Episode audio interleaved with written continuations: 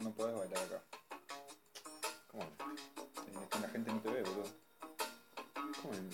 Y si no, lo- si no lo dijeran, no lo notaría. Cállate que estás preguntando como.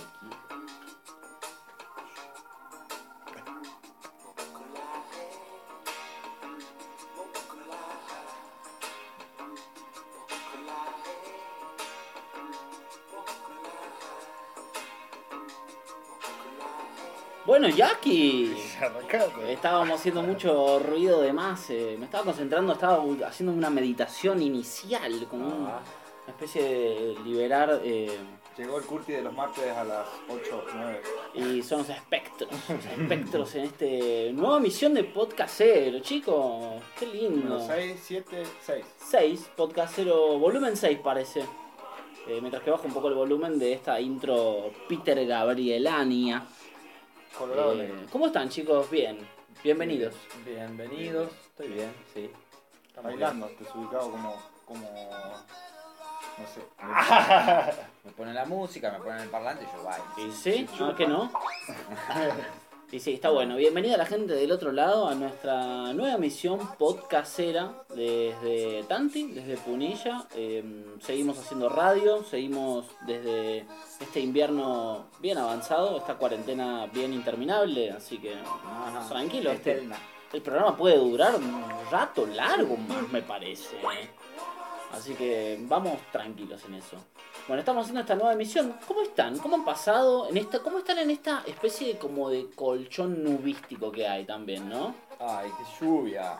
Es medio Está raro, lloviendo, ¿no? Aviso. Casi que ni, no, o sea, ni es tanta lluvia, te digo. ¿eh? No, pero está lloviendo. para Acabo de salir afuera, estaba lloviendo. Para esta época. Son las que 9 y lloviendo, 28 del día 21 del 7 del 2020. Vamos a grabar. Exactamente. Pero vamos a grabar cuando nosotros queremos. No, lo vamos a sacar cuando nosotros queramos. Está bien, emitiendo desde los martes, nos gusta grabar un martes y ustedes us- estarán escuchando el día que, que les pinte frente a esta cuarentena que te tiene en la casa, así que está bueno también, un poquito de radio. Sí. No se salteen los programas, no saltan. Ya quiero estar en vivo, ¿eh? Ya quiero estar en vivo. Sí, y medio que cada programita también, si bien seguimos un hilo conductor, hay cosas nuevas, porque como decís vos, o sea, está bueno repasar otros programas, si quieren, están a través de la plataforma, por el momento a través de la plataforma de Spotify, eh, lo que son los podcasts, así que ahí pueden escuchar el, el programa. Próximamente me imagino que, no sé, subiremos a un YouTube, un eh, SoundCloud, ¿cómo, Sí, ¿qué más? Instagram. Instagram. Ahora en Instagram nos pueden encontrar como Podcastero Radio. No, Así que, ahora sí, repetímelo Diego, otra. Podcastero Radio, todo junto, en minúscula. Ahí estamos. Vamos a tratar de comunicarnos por ese medio. A pedido de la Eh, clientela, ¿no? Ah, eh, sí, ya que nos conviene también. Y ahí pueden comentar, es, va, va a ser como un, un canal eh, por el que nos vamos a poder comunicar. Me parece que es uno de los más usados, ¿no? Instagram. Sí, está bueno, así que sí, ahí Diego se puso las pilas, reventó el Instagram, lo vamos a ir manejando entre los tres, así, nadie sabe quién es, ¿no? una cosita, misterio. Eh, no, pero está, está ahí para que se puedan comunicar, dejan mensajes, eh, que están buenos, nos dejan mensajes en realidad también por, por otros lados, pero eh, la idea es poder eh, repetirlos acá en el programa y que, mm, y que haya un ida y vuelta, que puedan eh, contar cómo lo están escuchando, cómo lo sienten desde, desde acá y para el mundo, porque lo lindo internet, ¿no? Sí.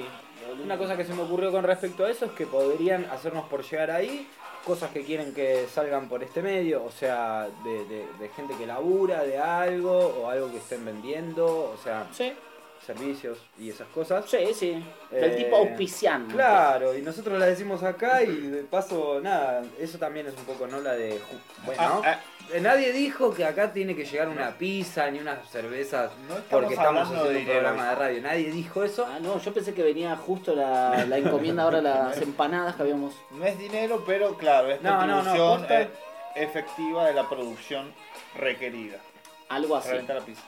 Y revienten, sí. No, sí, por supuesto, la gente que está haciendo, eh, ya lo hemos dicho varias veces, y al cada tanto vamos tirando ahí un huertismo, un, Claro. un, un- un poquito para todos lados para que... Pero, para hacerlo sí. más sistemático, digo, por ahí si nos pasan directamente qué es lo que desean en un parrafito, ahí una cosita, nosotros lo, lo Sí. tiramos acá. De una, sí, sí, es bien puntual, está re bueno. En base a eso, mira, tengo un mensajito que nos dejó el otro día la Morenilla, que vos lo leíste, me la encontré a Morenilla que está buscando alquiler, por ejemplo. El Sí. programa también sirve como nexo para eso, no sabe, o sea, hay gente escuchando el programa, hay varias reproducciones, es eh, agradecido desde nuestra parte eso. Y si sirve por ahí eso, que hay alguien buscando un alquiler y eh, ustedes saben de, bueno, che, conozco a alguien que está alquilando su cuartito, qué sé yo, bueno, se comunican con el programa arroba podcastero radio y ahí vamos, vamos viendo cómo, cómo hacemos nexo, ¿verdad? Que era un poco la idea. Sí. Así que bueno, ¿qué, ¿quieren adelantar algo? ¿Alguien quiere hacer una adelantación? No, sí comentar, bueno, la semana pasada ya lo habían, o sea, ya habían pasado un, un episodio similar en Córdoba, trabajadores de la UTAN nuevamente reprimidos una vez más, sí. pero ahora reventó el hidrante y un poquito de gas pimienta por aquí, Y sí, Luego de que ellos, eh, o sea, el gremio de la UTA amenazó, por así decirlo, este, según los medios más, los que viste, los que buscan que buscar la excusa para la represión, este, lo planteaban así como que iban a sitiar la ciudad y bueno, la, la policía de Schiaretti respondió con una represión. Tremendo, no, malísimo, malísimo. Y encima, bueno, lo que hablamos en el próximo, el programa, el próximo no, el programa anterior era justo que si, salen a exponerse, salís a pedir que estás en bolas, ¿entendés? Que querés que, te- que te, se visibilice tu, tu problema y tácate. Imagínate si le hacen eso los de la UTA, que, que están trabajadores en blanco, que tienen eh, un montón de cosas que, que, yo, que, que por lo general nos, no- nos tratamos de abordarlo en el programa, ¿no? La precarización laboral y todo eso, pero imagínate si reprimen a los que están organizados sindicalmente. de Rappi, dijo. Claro. Ah, no. Imagínate cómo lo van a hacer. Este, bueno, sí, como decía vos, lo tomamos en otro. El, el- el rol represivo y que eh, se, parece que se agudizara en la pandemia el rol represivo del Estado y la, la violencia policial, ¿no? Empieza a aparecer, sí, un poco más fuerte, me parece, sí. Sí, sí. Son como intentos de ver cómo, cómo controlar a la gente que también, en otro punto, también está harta. O sea, porque se vas cansando, no te dan más los, lo- lo- la vitalidad. Se te va como acabando la barrita de la paciencia, ¿viste? Pero bueno. Y bueno, para adelantar eso, yo por ejemplo un poquito voy a tomar de eso, de la violencia policial, que no me parece que, más allá que lo tomamos eh, la semana pasada a nivel internacional, con el acto internacionalista y el- contra el racismo y la violencia estatal, este, para mí no, no está tan lejos tampoco, en Argentina acá se pueden ver varios casos. Y bueno, después agarrar el tema de la legalización de la marihuana, la- unificarlo igual con esto, qué sé yo, violencia policial. eh, Y sí, Sí. no puedes tener tu plantita en la casa, básicamente, chicos. No, querido. es cierto, eso ese, ese tema sigue siempre dando vueltas y está bueno que le O hagamos sí, un poco de... o sí, por ahí de repente empieza a aparecer Yo- la posibilidad de que... Técnicamente, técnicamente, March. Técnicamente. En teoría. En teoría, en teoría. Che, bueno, eh, antes de ir al primer temita musical eh, de la fecha, eh, voy a adelantar que vamos a hablar un poquito de... Organicé ahí un raconto de testimonios del estado de la pandemia y de la cuarentena en distintas partes del mundo, algu- algunos testimonios en Europa, eh, algo de Francia, algo de España, algo de Suiza, y acá en lo que es Sudamérica, bueno, eh, fami- familiares en Brasil, sí, gente que está afuera, amigos que están afuera, algunos familiares en Brasil, y hay un contacto en, en Colombia, bueno, varios audios, algunos se han quedado afuera, pero no para no hacerlo tan latero, pero está muy bueno una devolución de cómo está la situación, cuarentena, pandemia, eh, un poquito contrastar aquí y allá y ver cómo estamos. Parece que estamos nosotros eh, recién en una etapa que todavía eh, no estamos saliendo. Así que ahí nos van a contar bien los testimonios en los próximos bloquecinis. Y Diego, ¿querés decir alguna cosa en particular? Adelantado, adelantado, o sea, sí, Sí, sí, sí. Eh, bueno, nada, vamos a, voy a, voy a, a traer hoy eh, un testimonio bastante importante de primera línea. Víctor Alegre, que es director eh, de comunicación y prensa en Villa Ciudad del Parque. Villa Ciudad Parque. Ciudad Parque. Eh, sí. Es muy cerquita de eh, Villa General Belgrano, Los Reartes, pegado a Los Reartes. Sí. Acá Me corrí, me corrí del Valle de Punilla, pero bueno. No, está bien. eh, está bien. Nada, es, eh, tiene una experiencia muy rica ahí que estar, estaría muy bueno aprender de, de lo que vienen haciendo. Parece que avanzan ¿Y sí? bastante y, y nada, traje testimonio de, de Víctor. Es una zona que, bueno, primer intendente hippie y toda esa movida también por Ah, ahí. O sea, ah, bueno, la verdad, qué bueno que haya pasado eso hace poquito, así que qué interesante eh, lo que nos espera. Bueno, gracias por acompañar del otro lado, espero que la pasen lindo, que se diviertan. Vamos a poner una canción, vamos a ir a un primer cortecito y nos vemos en la próxima con el primer bloque del podcastero desde Tanti. Mi nombre es John Alejandro y soy esquizofrénico. No soy nada de atractivo, mucho menos fotogénico. Mi mejor amigo es un payaso que me aconseja. Tiene ojos de rana y vive dentro de mi oreja. Él habla mucho y a veces se molesta. Y cuando le pregunto cosas, casi nunca me contesta. Pero él da la vida por mí y yo doy la vida por él. También sabemos que hay un desnivel dentro de nuestro redondel. La gente piensa que yo estoy enfermo porque corro por la ciudad con mi cuaderno, hablando con los perros, con pantalones cortos y unas botas de vaquero, un paraguas en la mano y un sombrero de torero. Pero no estoy mal del todo, también hablo con la gente, digo muchas mentiras para jugarle con la mente. Me gusta dar mal las direcciones del camino para que la gente siempre llegue tarde a su destino. Ando con dos hadas madrinas volándome por encima, cargando jeringuillas repletas de vitamina con morfina. Hasta que mis venas se inunden, pues me la paso haciendo muecas y la gente se confunde. Perdónenme si me estoy riendo demasiado, es que ayer se murió mi madre y me botaron del trabajo. Debo seis meses de renta en mi cartera, ni un centavo, y no me baño desde octubre del año pasado. Tengo mi cuerpo todo cicatrizado, con cortaduras profundas y quemaduras en primer grado. Pero no es nada grave, nada delicado, es que nunca me doy cuenta porque me la paso todo el día anestesiado. Me gusta caminar solo, así hablo con el viento. Nunca he tenido sexo como una monja en un convento tranquilo. Aunque sé que puedo explotar de manera repentina como una mina en la Segunda Guerra Mundial, soy un psicomaniático antisocial. Luego de saludarte me lavo las manos con jabón antibacterial. Soy un paciente mental, lo admito, pero eso no te da derecho a mirarme de reojo y a tratarme de lejitos. Ven, acércate, no te voy a hacer nada. Lo que parece sangre en mi camisa es salsa de tomate derramada. Ven, amiguito, acércate aquí. Las tijeras que traigo son para cortar el jardín. Soy un asesino en serie, como los de miniserie. Detrás de la puerta, colecciono gente muerta. Para poder matar el hambre, desayuno cereal con sangre. No tengo familia, porque maté a mi familia. Veces vienen doctores a visitarme con disfraces de fantasmas a tratar de alegrarme porque sufro de trastornos. Ayer metí mi gato en el horno y su rabo me lo colgué en el cuello de adorno. Cuando me dan los episodios empiezo a sudar sodio y grito muy fuerte para poder sacar el odio.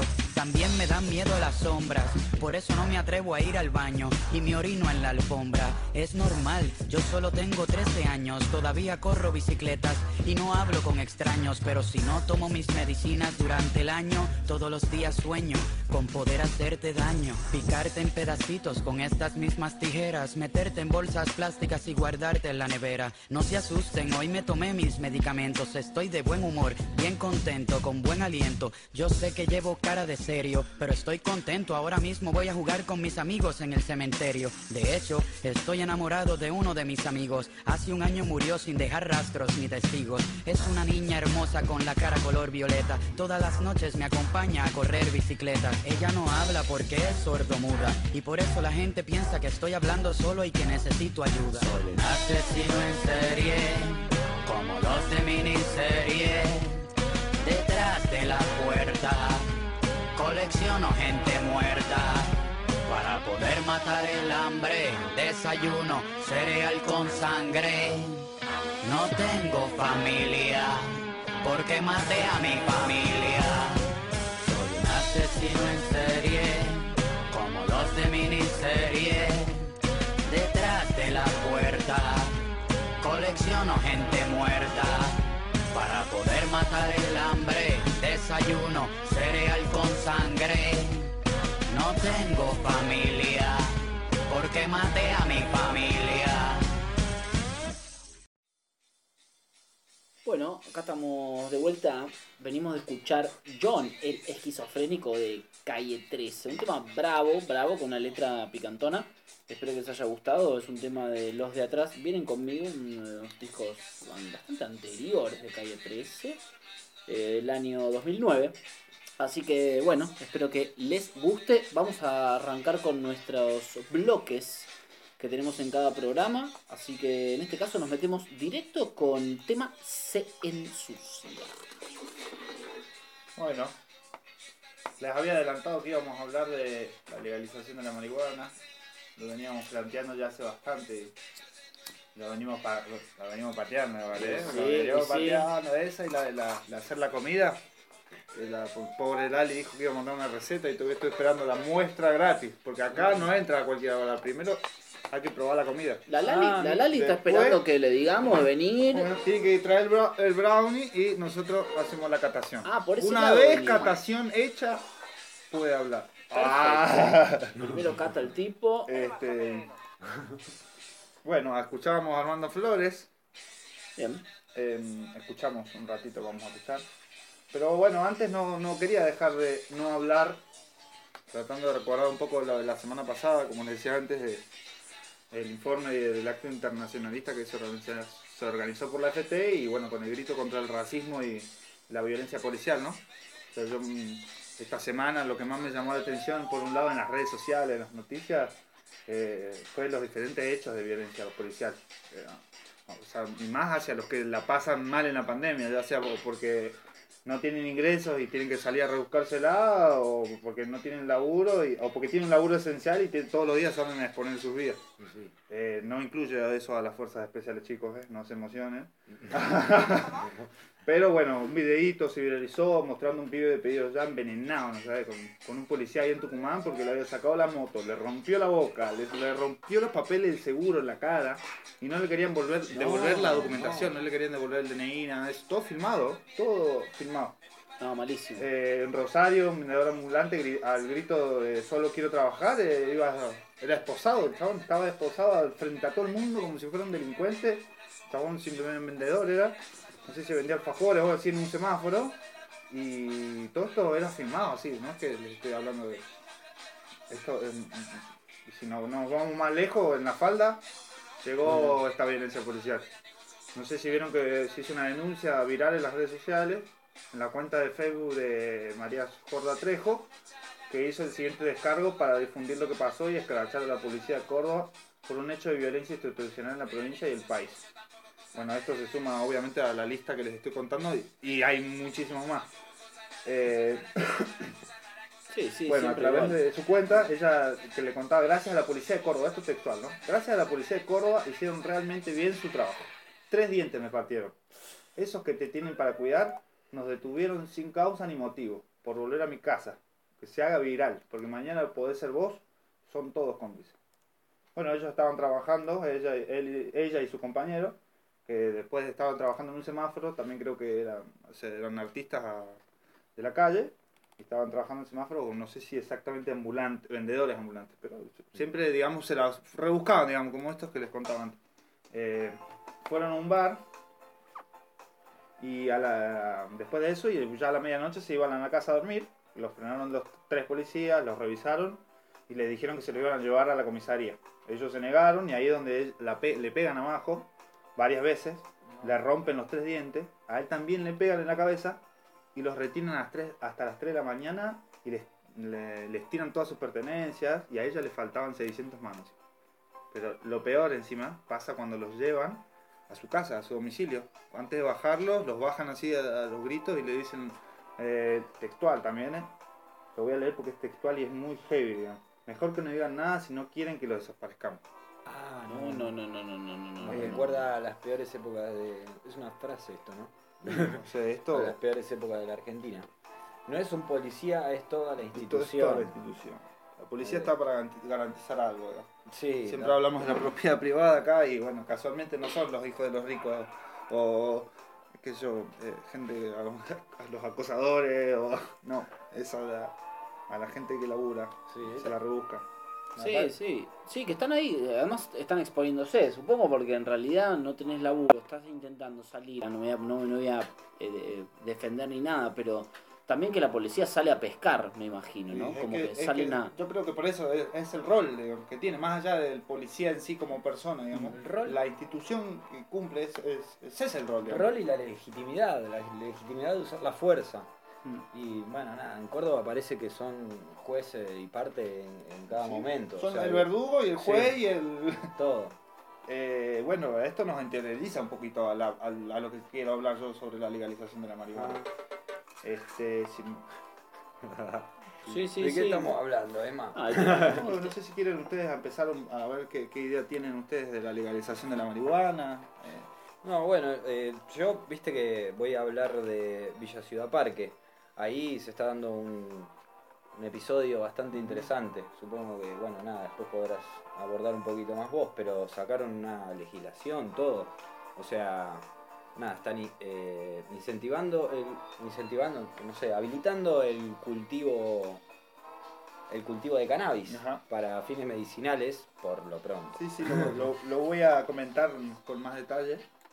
Este, para mí la hipocresía que como el, que maneja el Estado, que cubre muchas veces la parte del crimen organizado, muchas veces es parte, digamos, como la policía, el, el narcoescándalo.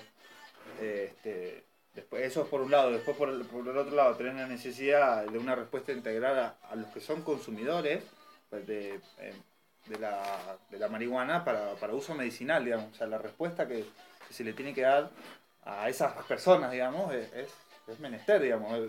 Pero sí, sí, esto nos interioriza un poquito al, al debate de la legalización de las drogas, este, y qué sé yo, para mí eso tiene un poquito de historia. Este, pero eh, arranquemos si quieren por, por la ley, porque hay una noticia nueva, digamos, que se supone que el Estado va a empezar a regularizar, eh, no regularizar, reglamentar la, la ley que fue sancionada en el 2017 por Sena- el Senado, eh, donde la ley amparaba, digamos, eh, el uso medicinal, pero no contempla- contemplaba el autocultivo. O sea, ¿qué significa eso? Que podían usarla, pero para conseguirla tenían que pagar un montón, porque la tenían que conseguir en otro lado, irte a, irte a hacer los tratamientos en otros lados. Así que la van a eh, reglamentar, por lo que parece. Este, pero para mí podemos hacer una pequeña revisión, por así decirlo, histórica, ¿viste? Siempre Bien, tenemos bien, que bien. tratar... Sí, de- yo, pen- yo- perdón, no, Decime, pensaba, decime. pensaba que también es un eh, es una imagen de un lavado que, que- que siempre se hace de, de cara, ¿no? En- a través de, de los distintos estados, distintos gobiernos, de, como vos decías, criminalizar, eh, que es la fácil buscar a, a los pequeños consumidores, al pequeño eh, cultivador o cultivadora, para, para mostrar, digamos, eh, una pelea contra un narcotráfico que en realidad es doblemente contra contraproducente, porque eh, está jodiendo a los que no están narcotraficando y los que están narcotraficando, que nosotros no sabemos quiénes son, Claro. o sea, están en, en una entongados con esta misma gente de los estados diciendo, mirá lo que hacemos, mirá qué bueno que hacemos todo esto y después... a mí me gustaría hacer una, porque está bueno lo que está diciendo, para porque está- justo iba para ahí, digamos. Eh, trataba de que eh, hacer una revisión histórica para decir, no, o sea, no siempre fue ilegal la marihuana, ¿se entiende? O sea, si, o sea la, la marihuana, la cannabis tienen la misma edad que, que el, que el ser humano, que la humanidad, digamos, la- lo ha acompañado durante todo su crecimiento. Sí, es una planta O sea, sagrada. Eh, Se caracteriza mucho por, por tener mucho THC que produce una respuesta psicoactiva al organismo. Esto es muy fami- es familiar del cáñamo, bueno, deben saber muchos, también es cannabisativa, es de la misma familia, pero eso se usa en industria y en nutrición más que nada. Eh, no tienen la misma aplicación que, que la cannabis, eh, eh, la cannabis el- el- con más THC. Eh, también, bueno, la encontraron en, en los existianos, o sea, era una, civilizaciones antiguas. Eh, también los chamanes en China y Siberia, cerca del 500 antes de Cristo, lo encontraron en, en, en esas, en las tumbas de los chamanes. Eh, y después se extendió en Europa y en Estados Unidos con, eh, a fines del siglo XIX con el fin de uso medicinal. O sea, siempre se dieron cuenta que, que era muy bueno medicinalmente y lo empezaron a incorporar la- para, para lo- el dolor más que nada, o la gente que no comía. Con... Eso te iba a decir, sí, sí, no solamente, digamos, para, el- para un uso, digamos, que se entiende como placentero Claro, y claro, claro. relajante, sino que tiene todo un condimento que hace que tu organismo eh, precise comer, eh, te despierta el apetito, entonces para gente que necesita comer, digamos, esto es importante. Eh, a nosotros porque nos gusta comer y no es Claro. un problema que nos, nos, nos pase. O fumar, pero- no sabemos. Claro. En ese orden. Ah. Uno puede pensarla que no es bueno, me quiero bajar un poco. Hay un montón de cosas que suman un montón al, organ- al organismo más allá de lo, lo placentero, ¿no? Bueno, pero después, mira, volviendo a la historia, de la revisión que les quería hacer. Después del- de, esto, de los fines del siglo XIX y todo lo demás, bajo el pretexto de que tenía efectos negativos en la sociedad, se generalizó el sentimiento de repudio hacia la marihuana. ¿no? Esto empezó con la guerra de, de- contra las drogas en- con Nixon en 1970, la ley de sustancias, el control de las sustancias. Eh, después, eh, la legalización recién se extendió en Alemania, que yo, los principios de los no- eh, mediados de los 90, principios de los 2000. Eh, Alemania lo, lo legalizó, pero ¿Y nosotros? no, no sé, ya sabes. Después hay otros, porque están buenos los precedentes de los países, porque incluso interesante, Ámsterdam, por ejemplo, lo, eh, legalizó, la despenal, no legalizó, despenalizó el uso, el consumo de la marihuana en 1976. Eh, eso le logró a Ámsterdam un nivel de turismo entre el 30 y el 40% creo que son los que van a Ámsterdam por eso, digamos, porque hay de los fa- famosos bares que venden todo menos, menos mascotas. Sí, sí, sí. Tuve la suerte de estar, Ah, de ir. lindo. Sí, sí, sí. Y no, lo que, además lo que disminuye justamente, al contrario de lo que piensan, es disminuye el, el narcotráfico, disminuye Claro. el, el- el delito chiquito. Ajá. O sea, todo eso empieza a desaparecer porque lo que hay en realidad, y me quedaba pensando un poquito más atrás, acá la lucha es con las farmacéuticas. Porque lo que no se... Ahí lo- voy, ahí voy, mira, eh, mira. Te lo digo porque incluso hasta los países que empiezan a legalizar, digamos, por ejemplo, Canadá está a punto de despenalizar la, el uso de, recreativo de la marihuana, ¿me entendés? avanzado Canadá, Eh, siempre estuvo pero está en el avanzado. G20, ¿me entendés? O sea, lo que está viendo, digamos, el negocio para mí, digamos. O sea, es interesante el debate que hay. eh, pero por otro lado, eso no niega tampoco después la necesidad de los, de los que lo utilizan de forma recreativa, digamos. O sea, esto, eso es lo que no se contempla, digamos. Entonces, la hipocresía sigue existiendo, digamos. Más allá de que, bueno, parchaste con, con una cosa que es un avance, digamos, este, de- después retrocedes. Para mí, el, Estado en la guerra contra las drogas, eh, o sea, lo que, lo que genera es, que se margine al consumidor, digamos, y que, y que se fomente la ilegalidad y de esa manera garantiza los negocios de un montón de personas que casualmente eh, tienen a veces cosas que ver con los policías, con los funcionarios públicos, este, hay todo un entramado, hasta con empresarios, digamos, o sea, hay todo un negocio. Para mí la conclusión es, criminalizan y persiguen a los quienes lo usan y cultivan eh, y la cultivan para así garantizar los negocios de los amigos. O sea, así lo garantizan. Y por e- de- con esa plata utilicen la, eh, la meten en las fuerzas represivas, ¿me entendés? meten plata en las fuerzas represivas eh, y después eh, no toman en cuenta un montón de cosas que igual estaría bueno que las pensemos por la positiva ahora. Yo quería hacer una revisión como para que se entienda que no es que la marihuana siempre fue mala, o, sea, tiene un, un Nunca fue momento histórico, claro, tiene un momento histórico en el cual lo implementaron para que, para qué, para hacer negocio.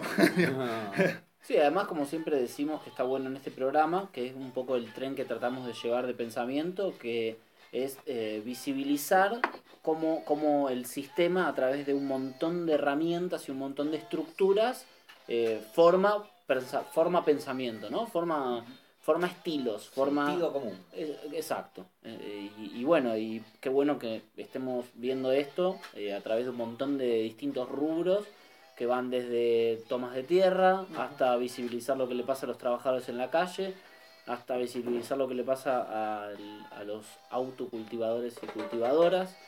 Eh, está buenísimo, sí. Sí, además eh, que, que ya... eh, bueno, pensaba eh, tratar de hacer una comparativa, me quedé, me quedé como pensando en, en- por ahí, por ahí no sé si para la próxima, pero tratar de traer algún testimonio de Uruguay. igual, igual por eso- Uruguay, Ah, pensá- sí, sí. te quiero seguir, digamos, igual. ¿eh? Vos O sea, metele, ah, no, yo claro. sí me, me quedé flasheando. O sea, porque quiero hablar de la ley, voy a hablar de Villa Parque, o sea, lo- les conté, pasa que Ah. quiero ir. Ah, Sí, que les cuente de la ley, la ley 27.350, que en realidad es más conocida por la ley de de la- del uso de la cannabis medicinal. Eh, bueno, eh, según el ministro de Salud de la Nación, se presentó un borrador que va a ampliar, digamos, y entonces la va a reglamentar, por así decirlo, a la ley ya antes eh, ya aprobada, por así decirlo, en 2017, que a- legal- aprobaba que se pueda utilizar de forma medicinal, pero no garantizaba que se pueda autocultivar. O sea, ¿qué significa? Que las personas que lo necesitaban para usos medicinales sí o sí tienen que comprarla, digamos, el, el producto y no tener una planta en su casa y de esa manera poder costear los- las cosas que yo para un cáncer o para enfermedades heavy. Son cosas heavy con las que se aplica. Yo no, la verdad que no es que soy a- estoy a favor, digamos, del gobierno ni nada por el estilo, pero sí me parece que está bueno esto. De hecho, miren, soy partidario de los que en el 2016 ya presentaron un proyecto para la legalización de, del consumo de todas las drogas. Del consumo de Ah. todas las drogas en el 2016, el PTS del Frente Izquierda con Nicolás del Caño y Miriam Bregman presentaron un proyecto que obviamente lo encajonan. Bueno, en 2017 sale esta ley que no fue este, reglamentada. 2017, perdón. 2000 y desde ahí empieza una lucha que fue encabezada por Mamá Cul- Cultiva, Argentina, entre otras organizaciones canábicas y que eh, junto con el Inca, o sea, eh, también varias eh, organizaciones que, que están metidas para la reglamentación. Este, y bueno, ellos presentaron hace, hace varios tiempos, venían laburando esto para que hoy en día, por ejemplo, ellos están metidos en, en la reglamentación, digamos, ellos se, en la izquierda diario les, los entrevistó y bueno, los de Mamá Cultiva Argentina decían, nos decían, el reconocimiento del autocultivo protege a cultivadores, solidarios, usuarios y las mujeres cuidadoras que encontramos en la planta la solución mucho dolor, a costa de nuestra seguridad y de ser criminalizadas por un sistema que hasta hoy nos invisibilizó y nos persiguió. Este, una buena conclusión para mí. Este, Bueno, querido, sí, está bueno. Podemos, podemos pensarla en avisarle a la Lali. También sabemos que hay, hay, hay cultivadores acá, cultivadoras, alguien que por ahí pueda dar su voz simplemente y sin dar su cara y su nombre. eh, nada, no sé, pienso. Bueno, la última se la dejo para Dieguito porque lo tiró al principio y yo lo quería comentar también. La primera ciudad que va a aplicar, digamos, esto entonces de que garantiza el autocultivo eh, va a ser la Villa Ciudad Parque, este, parte de, de Córdoba. Este, y lo está proponiendo desde, directamente desde el municipio.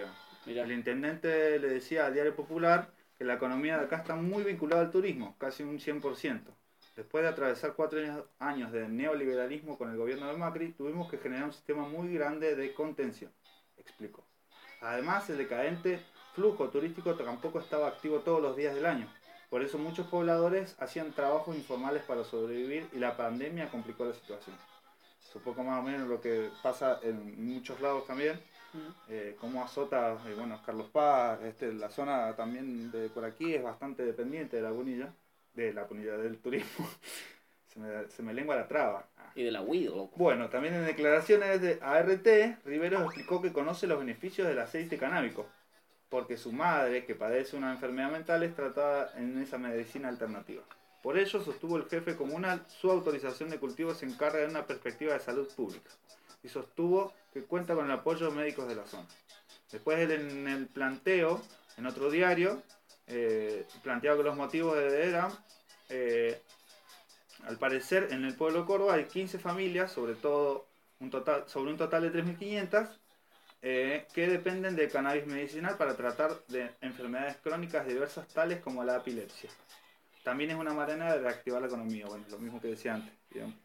Este, es muy interesante que se pueda empezar a plantear esto y, y que bueno que se avance hacia también despenalizar eh, todos los usos de la, de la marihuana y la, la legalización de todo el consumo de las drogas, no por una cuestión de que salgan todos a drogarse, sino por una cuestión de saber poder decidirlo, digamos, y, y que al mismo tiempo se te informe, digamos, qué, qué te estás metiendo, qué querés, si te, realmente querés drogarte con esto o no. Para mí la marihuana, por ejemplo, no es una droga, eh, qué sé yo, que Dura. Que claro, la No, no famosa es- drogadura, para mí que yo, hay gente que le gusta tomar mate, hay gente que le gusta fumar tabaco, que para mí son cosas a veces un poco más contraproducentes para la salud y, y son totalmente legales, digamos.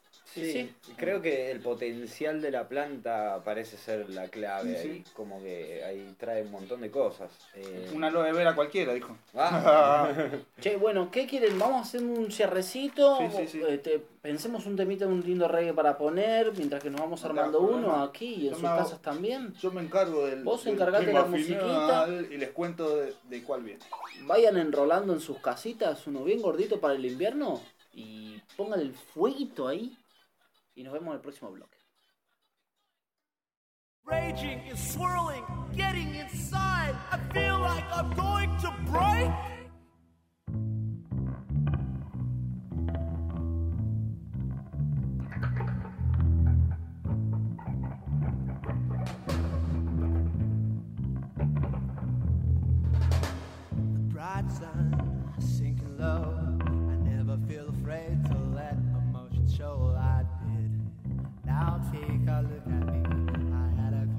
Close with all your destiny. Before I am done, you'll be victims of my stories, tales, lies, and exaggerations. I'm gonna, when you're living life like the show, you gotta think about to the people you know. I said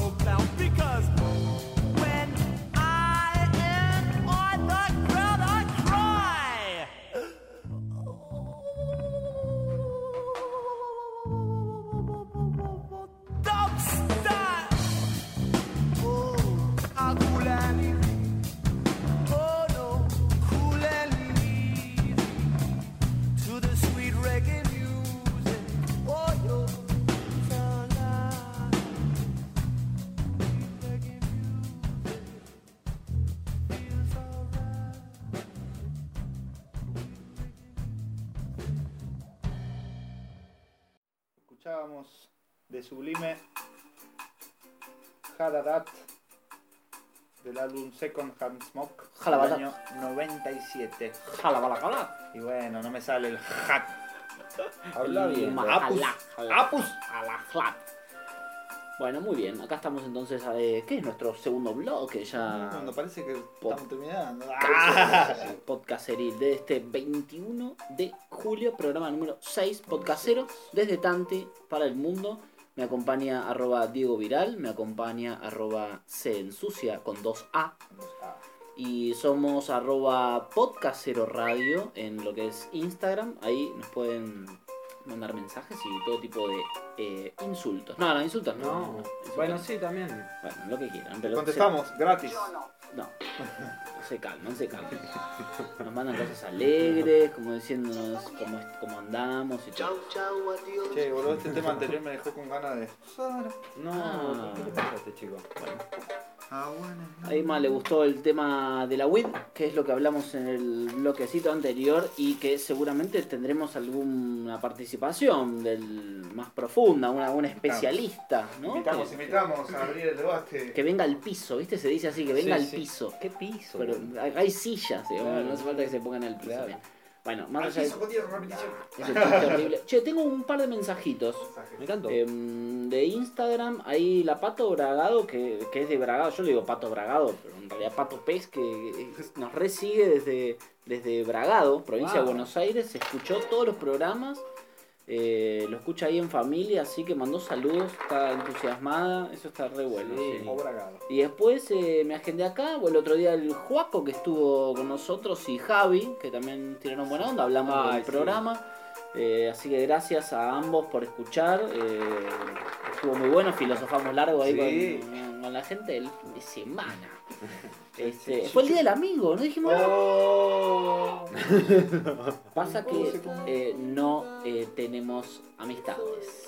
Como dice, hay una bandera, hay una bandera de Yo Boca- todo el día.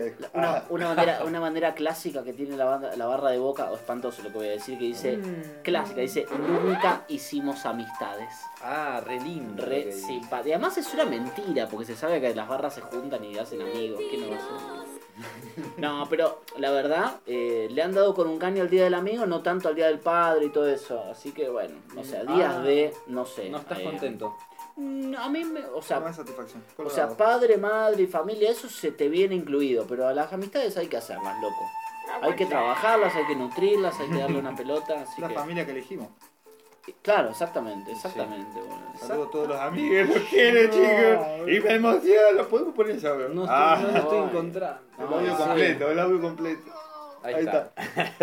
Ah, sí, ahí fue. Así que, bueno, eh, armé para este programa, no ¿Oh? sé si es un especial o qué, o algo por el estilo, pero una especie de raconto en realidad, eh, de, de testimonios de cómo, es, eh, cómo está la, la... cua- Mientras que estoy poniendo un temita, se me- todo el cuerno, eh, del estado de la cuarentena en distintos puntos del globo, del planeta. Por suerte Internet nos acompaña en esto para, para unir todas las eh, infos.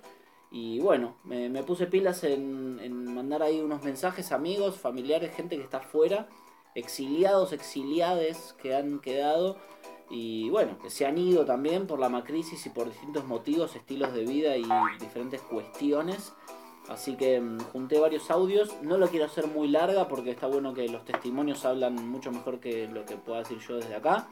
Y después vamos a hacer un mínimo balance por ahí entre los tres de cómo está la situación local acá en Tanti, cómo la sentimos, cómo está lo del tema de la circulación y eso. Lo vamos a ver un poco al final.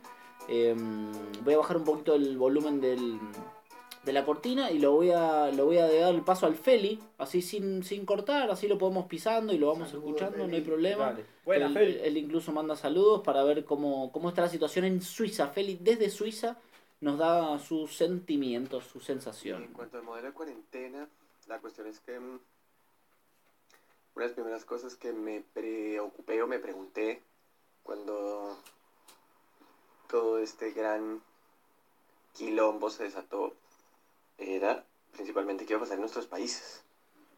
Porque, mm, por ejemplo, un dato ahí fuerte es la economía suiza, los bancos, o sea, el Banco Nacional Suizo va a meter, van a inyectar 700 mil millones de francos, Ah, que es casi lo mismo equivalente en dólares.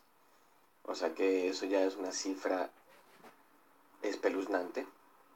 Y en segundo medida, lo que pasa acá es que el, apenas entramos en la cuarentena, el, digamos que entramos como en el sistema, o sea, la gente empleada entró en el sistema de seguridad social, digamos que uno mismo paga el mes y esos tipos lo que hacen es que te pagan el 80% de tu sueldo actual.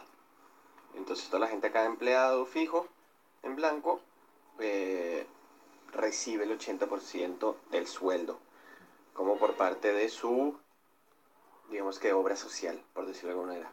O sea que es un apoyo, pero no es que sale de la plata del gobierno. Y sobre todo si cubre a los laburantes, a los autónomos y eso les tocó un poco más duro.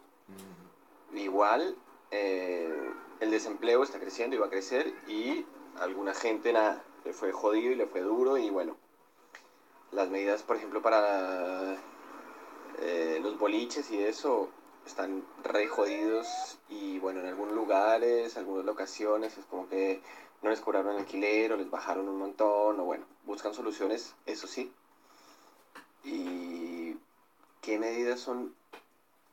La cuarentena bien aplicada es jodido. Creo que el- una de las principales cuestiones que veo que acá manejaron un poco mm, como más, como son acá así estricto, pero lo que sí, eh, o sea, en realidad fue como más, más relajado que en Argentina. O sea, podía yo con los chicos un poco más o menos salir al parque, y no es que te persigue la policía y te mata, y no era que la policía estaba ahí afuera cazando gente, eso de una. Y em, lo otro es como que em, lo que me parece jodido, sobre todo en nuestros países, es que el, nada, allá vivimos del día al día, acá es como que está todo un poco más organizado. Entonces, para los laburantes, el día al día es tremendo. O sea, me imagino la angustia de miles de millones de personas, el, lo difícil que debe ser mantenerse positivo y buscar la luz día a día porque jodidazo, pues, re dura, re dura eso. Y la cuarentena bien aplicada, no sé cuál sería una cuarentena bien aplicada, pero mm, me parece que esa forma mordaz que está sucediendo en Argentina tan, tan extrema, es como que de alguna manera también, la represión policial y esa manera creo que es justamente, no sé si es la más adecuada, pero bueno, ya cada uno como puede y como, como hace. Bueno, ahí está un poquito el... Sí, sí, no, para pisarlo ahí ya eh, quedó el audio de Feli, que para comparar en realidad lo que está sintiendo, que es eh, por ahí un poquito, eh, como dicen, mordaz él, ¿no? Acá también sentimos un cachito por ahí eso, pero que, que se va de las manos, ¿no? Un poco de la mano de lo que decía Emma el bloque anterior, digamos, eh, que la policía... ¿Cómo, controlar? Porque en otros lugares se puede controlar de más o menos de una manera sin ser violento. O sea, sin tener que estar tan eh, tan encima y tan eh, fustigando a la gente, digamos. eh. Es raro, ahí aparece una contradicción, como que de alguna manera el Estado tiene que garantizar la mínima circulación. Ahora, los medios para hacerla acá, en Tanti, son un patrullero en la entrada Constantemente. ¿Sí? y, y motos, dos motos dando vuelta, no sé, es como que Mm. se pone raro. Mm. No, y no se puede la circulación ni en pedo ni a nada, a ningún lado, digamos la verdad, esa es la... Es como que podés darte una- unas vueltitas, pero son controles y controles y controles. Sí, y para los ingresos, gente que no vive acá no se puede ingresar. Eso es- es- funciona así de esta manera, por más que la localidad o el municipio sea bien eh, al ladito, digamos. eh, Sí. En eso. eh, bueno, y Feli, para, para no hacerlo tan eh, tan tristón, ahí el Feli le responde, eh, responde, ahí no le responde a ella, a él, pero tengo un testimonio desde Cali. Feli en realidad es de Bogotá, pero tengo testimonio de Cali, que es un poquito más light. A ver qué pasa con la cuarentena en Cali. Mm. Eh, es un poco más eh, picantáneo. A ver qué, qué- qué- cómo es este audio, me lo mandaron también desde Cali. Por acá eh, como que esperando la- el voltaje de ese COVID, ya como que se va a putear todo ahora sí. Entonces, mm, como tomando las medidas, porque es que como nos tienen encerrados hace tanto tiempo y no pasa nada, entonces la gente se ha fresqueado y se ha fresqueado. Y ahora es cuando está todo re loco. Entonces, andamos en ese tema, yo hablando con los muchachos, entramos en cuarentena otra vez aquí en la casa, no más visitas, no más parches, por unas semanas. Así, o sea, posta. Y es un audio que no, no, no, es como un mensajito así de cómo estás y tuvimos que otra vez lo mismo. Viste, como retroceder, ¿no? Esa, esa, Sí, esa sí, cuestión que está ahí. Dijiste que ibas a levantar y solo levantó por la tonada. Por la tonada, por la onda, sí, Sí, sí, sí, sí, sí, sí, paré un poquito por eso nomás. Ah, pero no, estuvo bien. Y después tengo un ultimito, que es un buen análisis que hace el Chati desde Madrid. Eh, Chati es un amigo mm, de toda la vida que se ha ido el año pasado, se fue para, se fue para Madrid y bueno, le ha pegado Ah, claro. la cuarentena, o sea, se fue a ver laburo, a ver si vivía ahí, hartazgo de Macrisi y qué sé yo, a probar vida.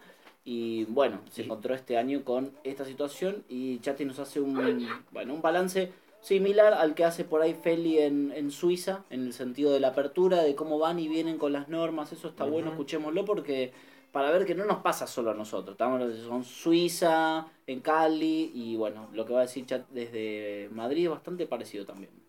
Hola a toda la gente de Podcastero, mi nombre es Bruno, soy amigo de Kurt de hace muchos años y estoy viviendo en Madrid desde octubre.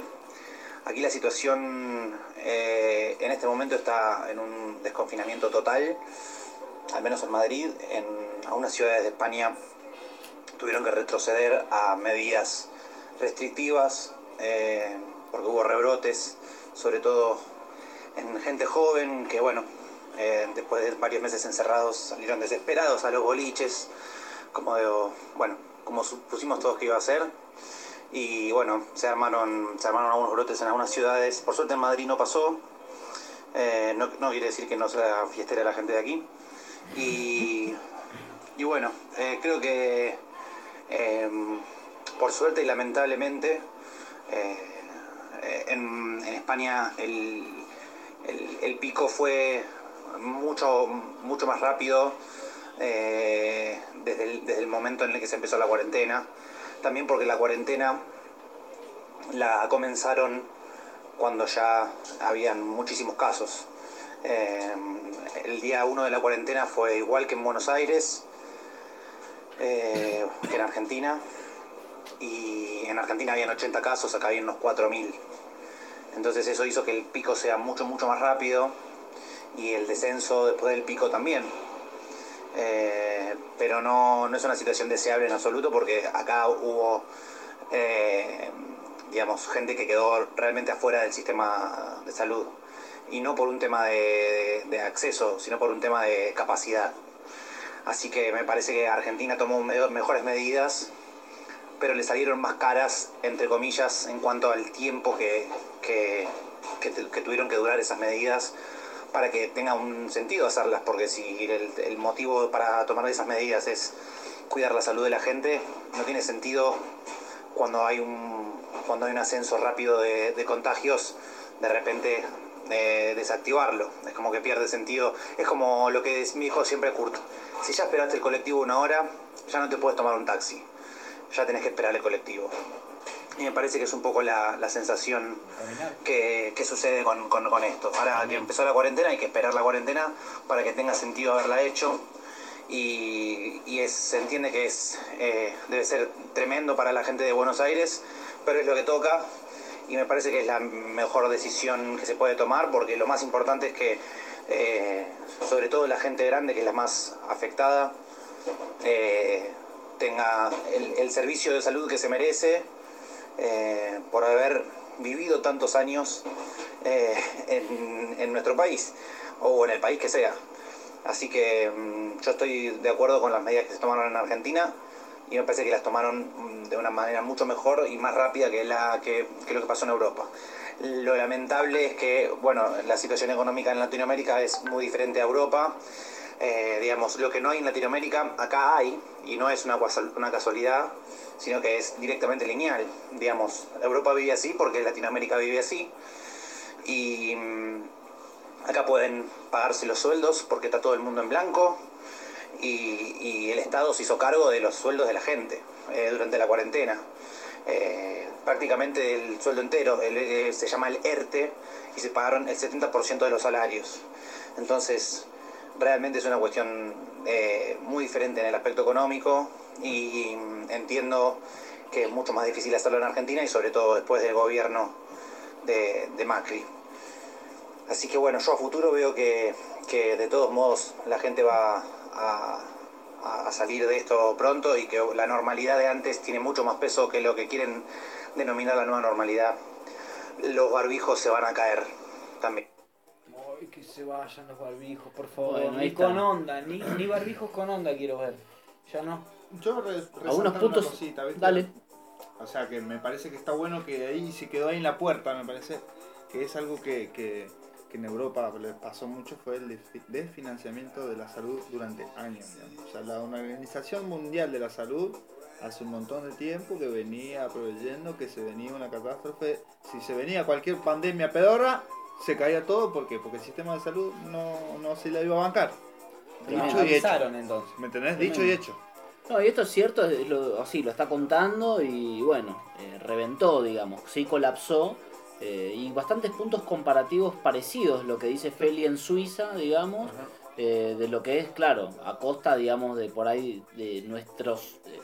de nuestro laburo, el laburo de, el laburo de la espalda de América, bueno, eh, en Europa, digamos, se puede mantener una, una cuestión, no en nivel salud, pero una cuestión de sueldos, Claro, que Pero es acá así, colapsa. pero es así, Sí. o sea, eh, o sea, la- el sistema funciona así, necesita de los países los semicoloniales para... No, y además Feli decía, los los- bancos de Suiza van a poner plata, no sé cuántos No, mil. Y bueno, le dice, dicen a Argentina, vale, no, apurate puedo- con los pagos que no si son los que necesito para pagar la plata. cosa. Pero Claro, la claro. plata los. Necesito mover esta plata aquí. Ah, Son permiso. ellos. Che, voy a hacer el último, que me parece lo más importante. Es muy cortito, son tres, es el final. Diego, ¿querés decir algo? Dale. Sí, que él habló del costo eh, que tenía la medida de, A largo plazo. de Alberto, claro, de largo plazo. A mí me parece que el costo es un costo político Mm. y que creo que lo podemos llegar a pagar, el costo político, con Bueno, abrir... con- Bueno, Obvio. es mi hipótesis, la estoy tirando acá, quiero ver, está buena. puede ser, puede ser o no. Pero que, eh, digamos, el costo político ese lo podemos llegar a tener que pagar nosotros abriendo hoy eh, las medidas, digamos, para, para empezar a mover la, la rueda económica que viene parada hace tiempo. Digo, el costo político puede llegar a ser ese. Sí, ahí está, o sea, Hay está abierto. análisis atrás de eso para mí, incluso esta semanita se, se vio un poquito, pero me parece que eso es para hablar un Ahora, rato hoy- más. ahora está abierto, ahora Pará, abrieron. pará, pará, yo tengo un que, que iba por Por ahí. eso, ¿no? Sí. sí, Ahora sí, abrieron, me en interesa, Buenos me Aires interesa el abrieron, debate, sabían. Buenos Aires abrieron y son como días que abren y días que cierran. Ajá. Ya es como un formato nuevo. Te controlan, bueno, vos salen los martes, salen en Buenos Aires, los miércoles salen en Córdoba. Ah, No, Tener igual, documento poder ir a la rueda y cargar Igual- los días más. igual el formato también lo copian de otro formato, no es que está todo más o menos así como lo dicen, no, y acá más o... Feli lo contó y hay veces que di- lo tengo anotado aparte porque es otro audio de él, que decía que, mm, que más o menos a medida que suben los casos y bajan, más o menos 100 por día, van y vuelven con las medidas. En Suiza, boludo. O Sí, sí, no sí. es que...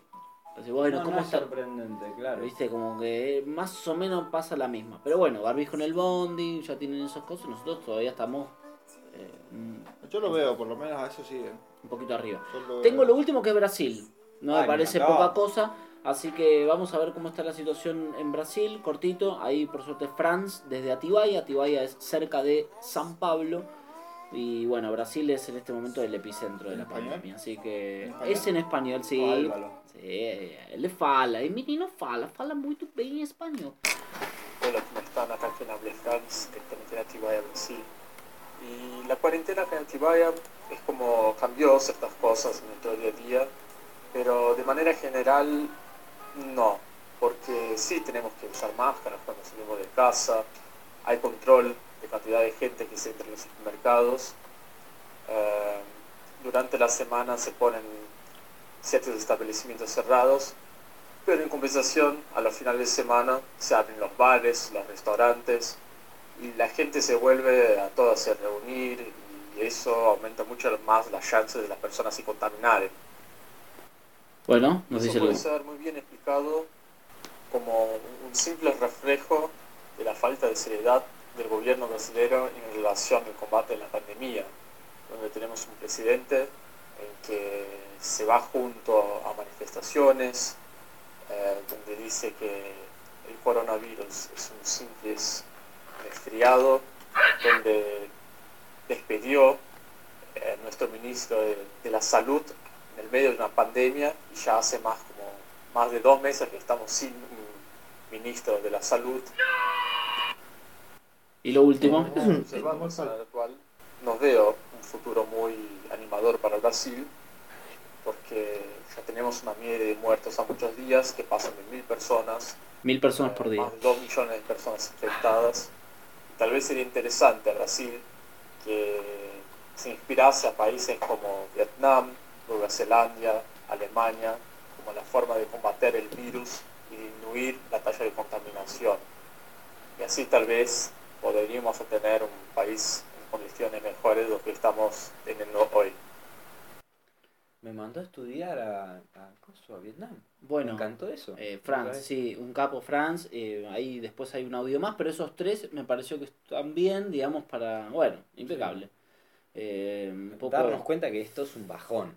No, y que están en mil muertos por día ah, no. y bajón, o sea, son, está bien, Brasil vive mucha gente, pero es un, eh, es, es un boom, ¿viste? Como cuando se pone así y decís cuándo, cuándo se corta y bueno, también un poco para, para unir las, los, a las tres personas estas que salieron, digamos, les pregunté, son preguntas más o menos parecidas las que respondieron, que era, la última era cómo lo ves al futuro, ¿no? Los tres tenían esa pregunta al final, ¿qué, qué expectativa ves a futuro? Y hay una incertidumbre general. Eh, Ah, no, no, no hay, eh, y bueno, y lo que dice Francia en Brasil, no, para nada positivo. Eh, de última, la visión de, de Feli en Suiza y la de Chati en, en España se veían un poquito más positivas por el momento. Técnicamente. Sí. sí. Acabo de ver, estoy buscando así, dije, ¿cuál- Estados Unidos cuántos muertos tiene? Me imaginé que sería uno de los más disparatados y tiene más de mil. O sea, están a la misma cantidad de muertos, Sí. los gobiernos son bastante afines y, Sí. ¿cómo decirlo?, recalcitrantes, odiosos, no sé qué podríamos agregar. Eh, Sí, bueno. sí. Evidentemente el modelo no, no, no fue un modelo contenedor, digamos. Eh, eso, se, eso seguro. Eh, después el formato de cómo resolver esto, evidentemente, pocos países habría que investigar, como decir, Vietnam, no claro, sí, no sé. Eh, Nueva Zelanda, yo escuché de Nueva Zelanda, había escuchado, algún, en su momento se hablaba de Suecia o algún país nórdico que estaba haciéndolo bien, después ya no. Es como Claro. que va y viene también. Sí, sí, sí. A pe- pa- a- a- no sé, a primera vista, así muy general, digamos, los dos gobiernos que tenemos acá cerca, va, estos dos eh, gigantes, Chile y Eh, Brasil. no, Brasil. Brasil y Estados Unidos. Ah. Estados Unidos. y Estados Unidos que abrieron medidas desde el principio, o sea que no tomaron medidas desde el principio. Eh, el costo político lo están teniendo en muertos y no en costo político. No estoy tirándolo a nadie, pero estoy pensando con la lógica inversa a lo que lo pensé antes. Sí, es casi una realidad. Eso. Eh, sí, sí. Sí, así que bueno, este fue un poquito el, el resumen que se puede hacer eh, internacional. me encantó, me encantó. eh, para este, este programa me, me gustó esta, este lado. Y bueno, no sé, no la quiero hacer mucho más larguera. Si quieren, vamos con un temita que, que busqué especialmente para hoy, para este momento de tanta confusión, tanta eh, incertidumbre. Creo que es una palabra que, por lo menos, hay una certeza que es una palabra. La incertidumbre. Bueno, vamos a un cortecito y después nos encontramos con más podcastero.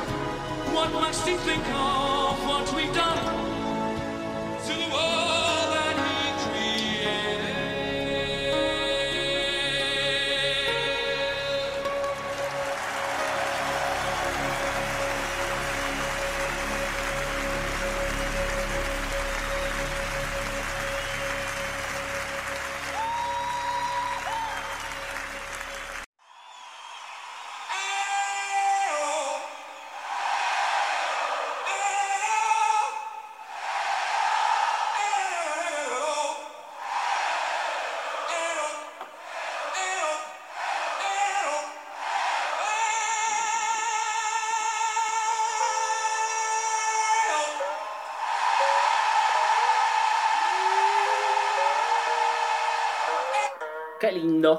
Ay, sí, boludo. Me Bueno. encanta Queen. Sí. Me encanta, me encanta. No falla, es como. Sí, no, la verdad está buenísimo y hacemos un globalísimo con Queen.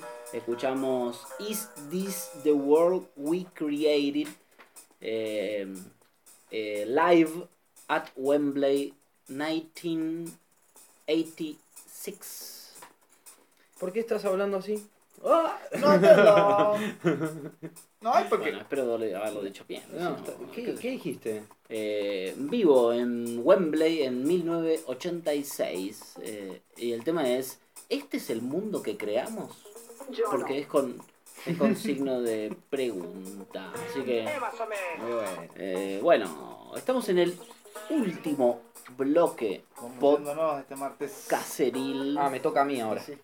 Diego va a cerrar eh, bien bien arriba Diego está está contento Diego me gusta abriendo. Estoy contento por el tema por, y por, por la entrevista, todo. O sea, como que bueno. hay nada. buena info Ah, hay buena info Sí, eh, pudimos hablar con Víctor Alegre, como había adelantado.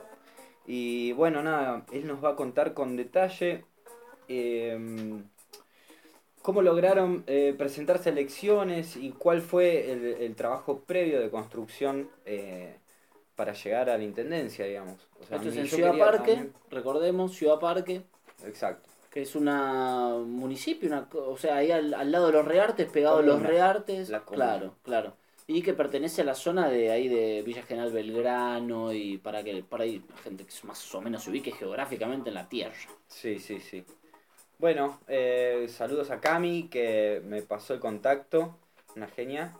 Y mm, bueno, nada, yo no quiero hacer más preámbulo porque todo lo que dice es para prestarle mucha atención, es muy interesante. Y bueno, mando el audio. Mándelo nomás, entonces. Hola, mi nombre es Víctor Alegre, eh, soy miembro de la Asociación Civil Semilla del Sur, participo eh, como director de programación de la radio comunitaria El Brote y en este momento también estoy trabajando como director de comunicación y prensa de la comuna de Villa Ciudad Parque. Bueno, les cuento que el trabajo que hicimos para presentarnos a elecciones eh, fue un proceso mm, eh, de maduración de la organización. Nosotros primero fuimos una organización de hecho, eh, digamos que se juntó con los objetivos de trabajar eh, la alimentación saludable, la huerta orgánica eh, y trabajos de tipo cultural como biblioteca, eh, talleres artísticos y bueno la, y la bioconstrucción. Y este proceso de, de organización y de trabajo fue madurando con el tiempo eh, comenzamos a, tocar ciertos intereses, digamos, en la, comunidad, sobre todo en una confrontación fuerte que se tuvo con el modelo agropecuario de, producción extensiva de soja en la región que, fumigaba a muchos de nuestros vecinos y vecinas en, los campos norte y sur de, nuestro pueblo. Eh, al, oponernos como organización a este modelo, eh, bueno, nos vimos también enfrentados con el gobierno eh, comunal, que en ese momento estaba encabezado eh, por un señor que se llama Héctor Polcam, que estaba más preocupado por representar los intereses del sector privado que por los intereses públicos, digamos, de los vecinos y vecinas del pueblo. Entonces, en esta confrontación eh, fue que nosotros ya, habíamos hecho un, paso previo, que era la de armar una, eh, una personería jurídica para la organización, que fue, digamos, un, primer paso para entender que, que, la, que hay ciertas batallas que demandan eh, que se las den en diferentes frentes. Entonces, eh, no, no era solamente la confrontación judicial con, con, eh, digamos, con los productores y con la comuna, sino también tenía que haber una confrontación eh, política, una confrontación comunicacional. Entonces eran como diferentes frentes que había que ir eh, trabajándolos para que la, la lucha sea integral y efectiva. Esta fue la forma en la que en 2011 eh, se decidió en el Centro Social y Cultural del Semillero conformar un partido vecinalista eh, que, que diera la disputa electoral, digamos, al modelo de desarrollo que venía planteando hasta, hasta ese momento Unión por Córdoba en nuestro pueblo. Em, ¿Qué decirles de este, de este proceso? ¿no? Fue un proceso muy, muy complejo, mucho, mucho debate. Lo primero que se hizo fue discutir qué tipo de desarrollo queríamos en nuestra comunidad y juntarnos con diferentes sectores de la, de la población para, para generar esa plataforma con la, con la cual más tarde se iban a, designar quiénes eran los representantes de, esa, de ese proyecto, ¿no? Así que en 2011 participamos en, en elecciones. eh, tuvimos, fuimos la, la segunda fuerza, digamos, de, eh, electoral de nuestro pueblo. Eh, y, en ese momento eh, Pablo Riveros, un compañero de nuestra organización, eh, fue el que encabezó la lista y, quedó designado como secretario comunal. En 2015 volvimos a, participar en elecciones. Eh, ya con la experiencia pasada, bueno, logramos duplicar la cantidad de, de- votos en los comicios. Y por último, en 2019, eh, ya con, digamos, con estas dos experiencias previas eh, en, en elecciones y, en la organización de una campaña y también habiendo aprendido mucho en cuanto a, a la mm, construcción, digamos, y la generación de consensos con, con sectores que, que en, otros, eh, en otros momentos habían estado enfrentados a nuestro espacio, logramos eh, armar un frente vecinal eh, con, la, con la personería jurídica de, de la Unión Vecinal de Villa Ciudad Parque, que es la primera, la el primer partido local que tenemos en nuestro pueblo. Bueno, logramos la, la victoria electoral y a partir del 10 de diciembre eh, somos gobierno en, en Villa Ciudad Parque y estamos eh, en este momento llevando adelante esa, esa agenda que fue construida desde eh, las organizaciones sociales del pueblo de Vida Ciudad Parque y los vecinos eh, autoconvocados, digamos, a, a, este, a este frente. Bueno, ahí está el testimonio de Víctor. La verdad que, no sé, alentador por algún, por un lado, ¿no? De todo De- info, de toda info. de toda info, muy completo. Eh, la verdad, nuevamente agradezco el testimonio y no sé, hay un montón de cosas de que hablar. A mí lo que más me, ¿Por me llamó la atención, claro, no sé. Eh, en la forma de construir, ¿no? Mediante huertas orgánicas, bioconstrucción, talleres artísticos, Mm. eh, una biblioteca popular. Empezaron de chiquito. Porque Claro. también, o sea, no eran partido, nada. Entonces, Ujú. Bueno, igual dice que previo a las, a las elecciones ya eran, ya eran una agrupación, ya eran una organización. Claro, claro. Eso está bueno tenerlo en cuenta. Y que nacieron, o me parece que como que se generó esto a raíz de conflicto. De un conflicto con un modelo agropecuario, ¿no? Que fumigaba. eh, y, eso como que en un momento se le abrieron un montón de frentes. Nada, un poco estoy refrescando lo que, lo que dijo, ¿no? Pero lo que a mí me llamó la atención fue eso. Y que en algún momento se transformó en una batalla política y que se abrieron un montón de frentes. Como que nació bueno. de una resistencia. Claro, una cosa así. Y bueno, Bueno. nada, 2011, 2015, 2019. eh, en unos sí, años se Se construyó. armar y... Estamos pañales acá. no, mentira, mentira. No, está bueno. Eh, la verdad es un caso no- inédito, en- o sea, en la- en- sobre todo en esta provincia, bastante inédito. Sí, algo que más me- que me llamó la atención fue que eh, dijo cuando dieron de que se les abrieron varios eh, frentes de batalla, uno era el comunicacional. Y acá estamos, ¿no? Bueno. Eso, eso pienso. Bueno, eh, mando el segundo audio, es un poquito más largo. Pido perdón por esto, por los audios tan largos, pero es la forma que Bueno. tenemos por no, por no estar en vivo, por no poder hacer una nota en vivo. Eh, ya Está veremos completo, cómo. Está, está completito, bueno, hay, Sí. hay que leer. Hay que leer, escuchame, hay que escuchar nomás. Peor es leer. Bueno, la segunda pregunta, digamos, viene a ser eh, cómo están trabajando en medio de la pandemia y cómo están paliando la situación para la gente con más necesidad. Eh, bueno, paso a el audio. Vamos. Bueno, eh, la situación de pandemia la verdad es que es algo que nos tomó por sorpresa a, a todos y a todas. Em, sin embargo, en nuestro pueblo hay tejida una red social que, mm, que creo que siempre, siempre ha contenido, digamos, a, otras situaciones y esta vez se- vio la diferencia, digamos, en, relación a otros pueblos, ¿no? Cómo, cómo tener lubricada esas, eh, esas redes em, facilita el, trabajo y la organización en situaciones así de, emergencia. Em, ¿Por qué digo esto? Porque no solamente se está trabajando desde la comuna, sino también desde eh, todas las organizaciones eh, de la sociedad civil, ¿no? Por ejemplo, desde el Centro Cultural, Social y Cultural del Semillero, se estuvo haciendo, funciona una panadería, ¿no? En nuestro espacio.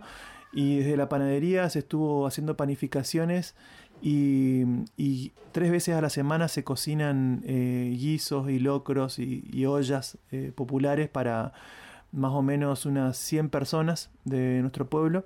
Además, esto se, se está, digamos, eh, financiando con donaciones de diferentes vecinos, o sea que también hay una red de, para recibir donaciones. Hay mm, eh, un trabajo coordinado con u- una organización eh, nacional que se llama Corriente Nacional Martín Fierro. eh, ellos también están contribuyendo con, mercaderías para, estos, para estas ollas. Y, y bueno, y se han hecho listas de, personas que están aportando, digamos, a, esto, a esta causa. Eh, por su parte, la comuna de Villa Ciudad Parque habilitó eh, la comuna del, del Zoom, del Salón de Usos Múltiples Comunal, y en ese espacio eh, que tiene las condiciones necesarias para la producción de estos alimentos, se, se está cocinando y se hace la entrega de, de los alimentos a las personas que están más complicadas, ¿no? Por otra parte, ahora sí, la comuna de Villa Ciudad Parque, junto con, con la corriente Martín Fierro, eh, hacen entregas de módulos alimentarios. Eh, se hicieron, eh, ya creo que est- están por la cuarta entrega de 300 módulos para familias de, nuestro pueblo. Y, creo que eso es un, sobre todo en la primera etapa de la cuarentena, cuando estaban todas las, las, restricciones más, más eh, firmes, digamos, donde no se podía realmente eh, laburar, eh, fue muy importante para, para el sostenimiento ¿no? de, de esas familias que estaban más complicadas. Eh, por su parte la comuna, por ejemplo, implementó varios programas sociales. Primero, perdón, primero que nada se creó eh, se conformó la Dirección de Promoción Social y Participación Comunitaria. Esto es un cambio cualitativo, digamos que es un área que no existía en nuestro pueblo, eh, que tiene un montón de necesidades, digamos, que atender y que antes no eran contempladas dentro del programa de gobierno. Hoy por hoy esta dirección está atendiendo eh, problemas de, de, violencia eh, infantil, de abusos, de violencia de género, se generó una oficina de empleo, eh, también se está trabajando con, con diferentes eh, programas del gobierno provincial y nacional. Eh, se está haciendo, se implementa una, una política de, de gas social donde el gobierno comunal compra garrafas y las vende a un precio social para regular un poco los precios del mercado acá en el pueblo. Por otra parte también hay una leña social que es eh, que cada vecino puede pasar eh, por la dirección de obras públicas y retirar eh, 100, 100 kilogramos de leña. Esto se lo puede ir a retirar cada vez que uno lo necesite. Y la leña sale de eh, las podas que hace el- la Dirección de Obras Públicas de, todo el ejido comunal. Entonces, de esta manera, en vez de, solamente chipearlo y tirarlo a las calles, también se está aprovechando todo lo que sea leña, eh, todo lo que sea madera dura para, para quemar. eh, va al depósito y del depósito va a las calefacciones de, de nuestros vecinos y vecinas otra, otra política que, social que se está implementando son eh, los relevamientos epidemiológicos en, en salud. O sea, hay una nutricionista que está recorriendo los barrios haciendo un relevamiento para, por ejemplo, detectar eh, celíacos.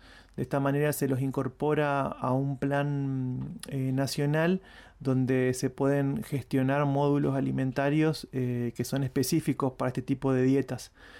También se está llevando adelante desde el centro de salud una, em, un rediseño del sistema administrativo que lo que permite es eh, acelerar los trámites la incorporación de vecinos a diferentes obras sociales, ya sea para vecinos que tienen eh, problemas de discapacidad o vecinos que no tienen obra social, entonces de esta manera se los incorpora al plan Sumar, que es un- una, una cobertura universal eh, que se tiene a nivel nacional.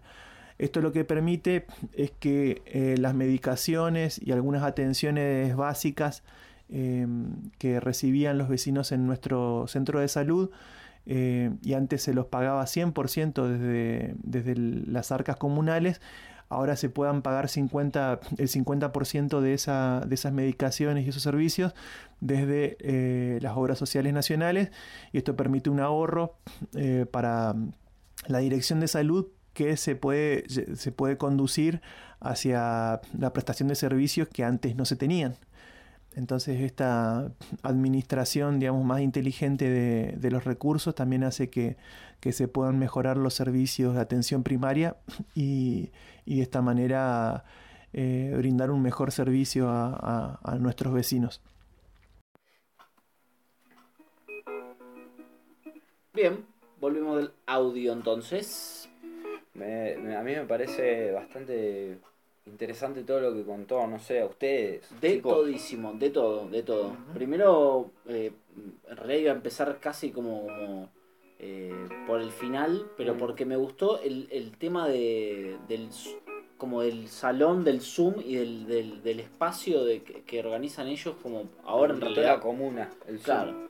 Que ahora, ahora en realidad como para, dicen para cocinar y supongo en tiempo medio pandémico, pero el- el- el presentar un espacio así como para... Para cocinar y entregar, sí. Sí, general, lo que hablamos siempre, pero para todo uso. Bueno, lo de la entrega de la leña, tremendo, Ah, no, tremendo. No, eso me pareció genial. O sea, estamos empezando por el final, pero de Ay, una- bueno, bueno, bueno. es que eh, también a mí me llamó mucho la atención. O sea, por el tema de que la leña es de la poda. O sea, no es que se están talando árboles al pedo. eh, No sé, la poda que, que- que dirán. Los que Sí, más hay que ver- sí. O sea, hay que ver si, claro, vas ahí y vas a buscar, como decir, no, no, No. vas y buscas. No, pero 100 lo kilos que se de leña, reutiliza- papá. Bueno, yo no sé, no sé qué vemos acá que hacen con la, la leña, porque van a cortar. De, de hecho, vos alguna vez te ha, ha sido algún corte o algo de, ¿no? De, por los cables, digo. Ah, sí, sí, sí, me Y toca bueno. podar, me toca podar. ¿Y dónde y va la Muni poda. Y creo que es dentro de todo sano, me parece para... Va, no sé si es sano, no sé lo que estoy diciendo, por eso no quiero arriesgar demasiado, No, no. pero me parece que es una buena forma de recuperar algo que, no sé, acá se tira, me parece, al basural. ¿Entendés? Entonces, como que bueno. Y una garrafa social, que acá la tenemos, pero de otro modo, me parece. O sea, no, no, no tiene que ver con la comuna. Ahí parece que la comuna está comprando garrafas y la vende a precio eh, accesible. Sí, una re, contra reorganización, digamos, porque ya cuando, digamos, estás en un lugar más de, no quiero caer en de poder, pero es un lugar eh, no activo en el cual podés ya tenés herramientas como para también para ejecutar, está buenísimo. porque- Sí, Y, y evidentemente un, un tren de pensamiento así, a mí me gusta decirlo así, una forma de pensamiento de esta manera, eh, evidentemente va, va a llevar algunos intereses que están buenísimos, nos, nos copan que sea Sí, para sí, ese lado. No sé, eh, pa- parece que re- resaltó, perdón Emma, eh, parece que resaltó bastante esto de la Dirección de Promoción Social y Participación Comunitaria, que estaría bueno saber de qué se trata bien. Apertura. Eh, hay un tema también que nos queda ahí medio en el tintero, que era el tema de la legalización de la, Sí. del cultivo, que bueno, espero poder tenerlo para, no sé si el próximo, pero en la- para algún otro momento de tener el testimonio de cómo, cómo la están llevando con eso. Sí, bueno. Nada, hay un montón de cosas. eh, tienen un- una direc- no sé si es dirección, pero eh, algo con respecto a, a la violencia de género. Género, dijo, sí. Sí. Sí. Eh, nada, epidem- epidemiólogos para, eh, para el tema de salud. No sé, es una construcción que me parece que tenemos que tener en cuenta. No sé. Eh, Sí, totalmente. La verdad que está, está buenísimo, como una avanzada ya bien, bien allá, ¿no? Porque bien Sí. copado, digamos.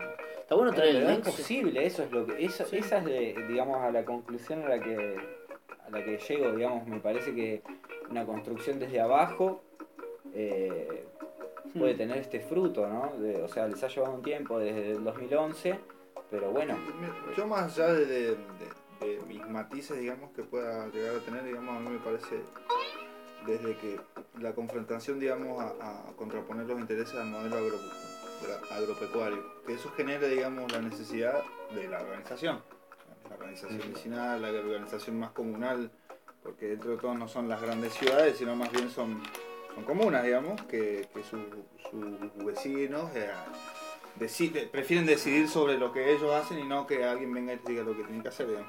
claro, el Este, modelo productivo les pega eh, igual aunque no estén en la ciudad. Por eso, y después de ahí, el- a lo que eso conlleva, la confrontación por un lado de los intereses con- conlleva a llevar adelante los intereses de, la, de los que están contraponiendo, justamente, si no, no hay confrontación. O sea, es porque el modelo agropecuario va en contra de las ollas populares, de las, eh, o sea, de tener un, un diálogo con los vecinos donde haya donaciones o eh, asegurar los servicios básicos. eh, eh, más eh, la- como una garrafa social en, en comuna como esta, como le digo, el- como decía Diego, ¿entendés? me parece que, o sea, que garantizar una obra social o, bueno, eh, este plan sumar, como lo estaba buscando en internet porque me quedó pen- pensado, o sea, como diciendo, lo escuché, no, no lo escuché nunca ese, y busqué, digamos, y sí, bueno, hay un hay una opción para los que los que no tengan ni obra social y eso, que ya es un plan nacional que ellos seguramente lo están vinculando, pero justamente para esto, para lograr llegar con algunos servicios básicos. Vuelvo a insistir en lo mismo. o sea, Cobertura social para los que no la tienen, eso es... o sea, yo, yo más allá, digamos, de los límites que puede haber, porque esto después puede ser una discusión filosófica, lo del Estado, por el Estado para mí, o sea, Lema, lema. ya sabes que las leyes están hechas para, para favorecer a unos pocos, digamos, y eso no nunca es, es visto, digamos, que haya sido de forma pacífica. Pero no creo que este no sea el camino, ¿me, me explico? Digamos. Claro, No exacto. sé si a No, la organización, Nunca ¿no? voy a estar en contra, digamos, de, de que Represente. suceda esto, más allá de mis matices de cómo llegar al objetivo. Eso. Bueno, efectivo, concreto, real, Sí, eso es sí. lo que a mí me parece. Sí. Eh, bueno, podemos saludar a Radio El Brote, que es eh, de- Víctor es de la dirección de... Produ no, producción, ¿sí? Bueno, que está por ahí, está, está en la radio. Está Sí, está en la radio, me encanta, me encanta eso, estaría bueno. Eh, Vamos a poner al día con eso. Un sí. saludo de podcastero. De a poquito nos vamos profesionalizando, gente. No, y la verdad, digo, se trajo un funcionario, reventó una persona importante que por ahí vamos a hacer un nexo ahí. eh, ojalá que se, se mantenga un nexo, está bueno, que podamos volver a hablar con esa gente, como lo mismo con los otros eh, barrios que de Tomás, eh, lo que pasaba en el Suncho, eh, tras la sierra, digamos, es toda la parte de, de sierras, digamos, de Córdoba que pasan, no digo que no pase nada en otro lado, pero hay actividad, digamos, en todo lo que es eh, con distintos tipos de comunidades, distintos tipos de organizaciones, de alguna manera, que, no sé, nos gustan, nos interesan, nos parecen atractivas y... eh, que- No, sí, no- está bien. Tengo un, sal Ah. te- tengo un saludo, puedo saltar al saludo, pero... Sí, no, mándale saludo. Bueno, eh, un saludo al Lauti, que nos mandó unos, unos cuantos audios. eh, y hay uno que me parece muy gracioso y lo quería compartir con ustedes. Mándale no más. A ver qué dicen. Ahora me quiero hacer una casa de barro. No quiero más. No quiero más hormigón y concreto. Después de escuchar tu podcast. Así que es como medio peligroso también escucharlo. Porque te vas haciendo eh, hippie. Decí que hay gente Ahora con cordura. una Bueno, bueno, Muy bien. Bueno, es lindo que, que- lindo que pase Lauti. eso, la verdad. Está Sí, buenísimo sí, sí. que pasen esas cositas, sí.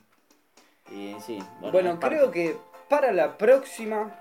¿Qué onda? eh, y que, eh, nada, un- una nota que leí en la ¿Un tinta. adelanto? ¿Una, estás tirando un adelanto, estoy tirando un adelanto. Diego, esto es lo máximo, boludo. Sí, no, porque nada, yo a veces trabajo mejor bajo presión. Como que se me junta todo y de repente tiro mil mensajes para todos lados para ver qué saco. Y bueno, me quedaron algunas cosas en el tintero. Veníamos que- sacando cosas, venimos Sí, sacando sí. cosas. Bueno, tras las sierras eh, leí una nota de La Tinta que habla de que se ha expandido a tal punto la situación de, de la, la cosa comunitaria y social que sacaron una moneda social. epa. Eh, así que bueno, nada, que está funcionando, que está avalada por, por, por municipalidades. Ahí vamos a ver bien, voy Vamos a profundizar un poco, pero data. sí, pero nada, ya tengo el contacto de alguien que está en la salsa de, Opa. de, de la moneda esa que está empezando a circular, que es digital, así como, ah, Digital. digital, claro. Bueno, está buenísimo. Che, ¿qué hacemos? ¿Te vamos- eh, ¿Cómo estás vos? ¿Algo más? ¿Qué, qué, qué pasó? ¿Está pedigón Ah, o no? no, no, no, listo, listo. ¿No podemos Sí. pedir ningún temita como siempre que venir lauchando el tema? Eh, Algo en el- Ah, bueno. Bueno, eh, no sé si quieren decir algo más ustedes chicos, sí. algún tipo de re, re, recontra resumen. Bueno, sí, lo tiro, lo tiro. Lo tiro se llama eh, Sueño Americano, de Eduardo Falú.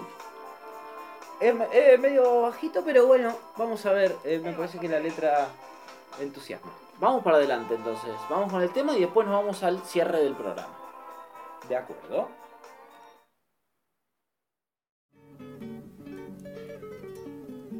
Bueno, voy a interpretarles ahora, y esto va un poco dirigido a los señores que están integrando delegaciones de un congreso que está haciendo acá, que vienen de Latinoamérica. Voy a cantarles una canción cuyos versos, cuyos poemas tienen la, la aspiración de reflejar el sentimiento de los pueblos de Latinoamérica, de la unidad continental. Así es como se llama Canto al Sueño Americano, la canción.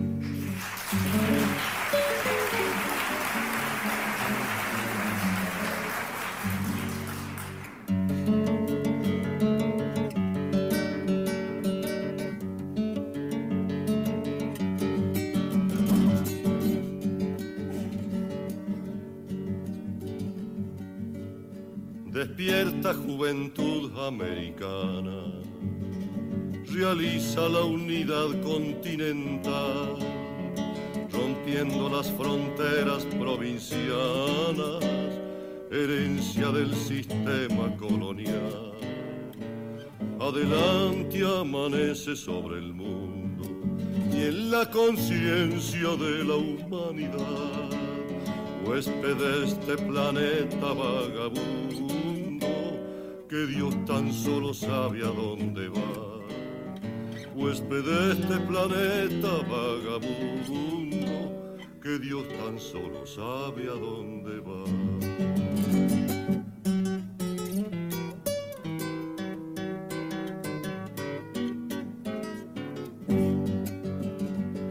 Canta y que el aire americano vibre en el yunque de un solo corazón.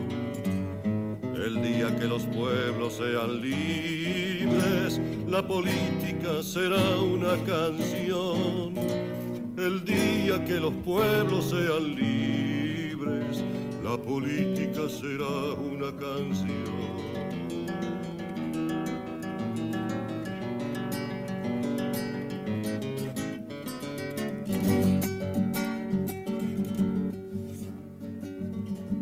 Antes que el sol deslumbre tu ventana, el lucero te ofrecerá una flor sobre la frente azul de la mañana, lumbrera religiosa del amor. En marcha juventud como la espiga, agrario símbolo de solidaridad. No olvides que la sangre nos religa a los que mueren por la libertad. No olvides que la sangre nos religa a los que mueren por la libertad.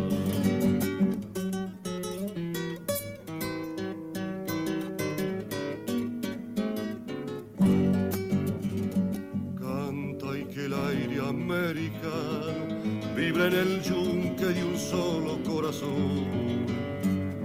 El día que los pueblos sean libres, la política será una canción. El día que los pueblos sean libres, la política será una canción. El día que los pueblos sean libres, la política será una canción.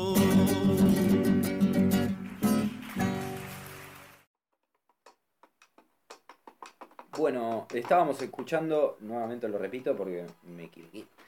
Eduardo Falú, en Sevilla, 1984, Canto al sueño americano. Bueno, Muy bueno.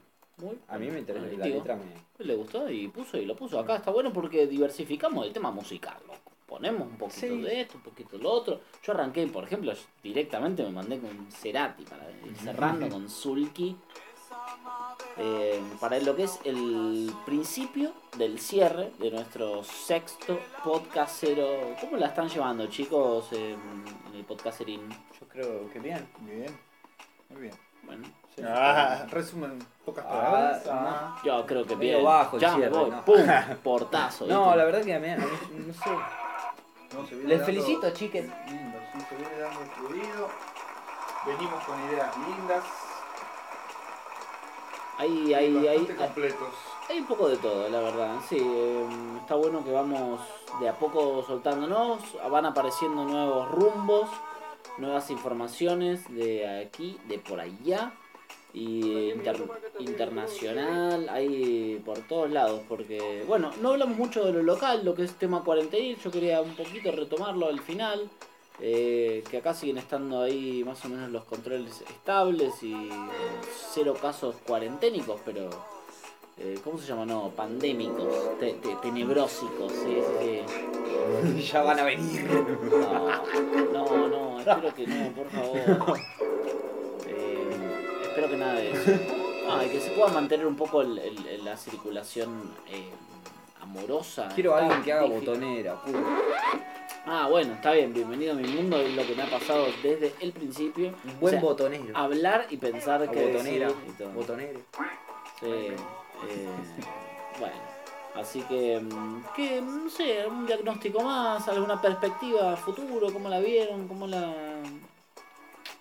No sé. Más, Bien. ahí. No, bien. ¿Por, Ah. ¿por qué? Vamos, chicos. ¿Qué pasó? Perfecto. Estuvo bien, ¿verdad? solamente. Y si no, pueden ir al cierre del, del capítulo anterior que fue espectacular. Ah, porque no, porque estábamos eh, muy arriba con. Bueno, ojo. No, eh, terminó con una risa que no, no, no se puede creer.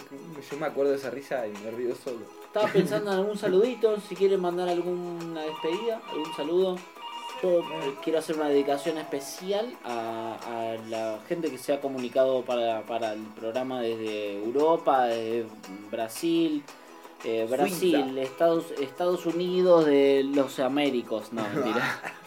No, eh, Sueño americano. pero tuvimos un poco de Europa, sí. Eh, Suiza, España, Francia, Colombia, Brasil. Bueno, ahí los testimonios que aparecieron, así que. Un día hacemos latinoamericano. Sí.